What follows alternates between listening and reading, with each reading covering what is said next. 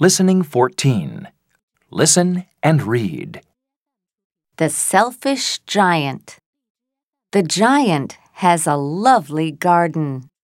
The children want to play in the garden, but the giant is selfish.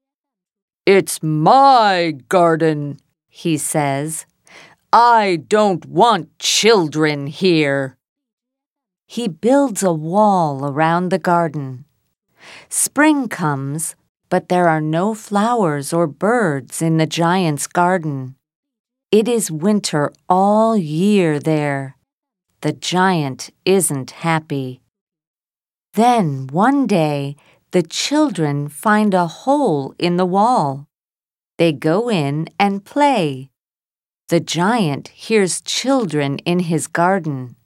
There are birds and flowers, too. The giant is happy because it is spring again. This is your garden now, children, he says. The children are happy, and the giant is not selfish now.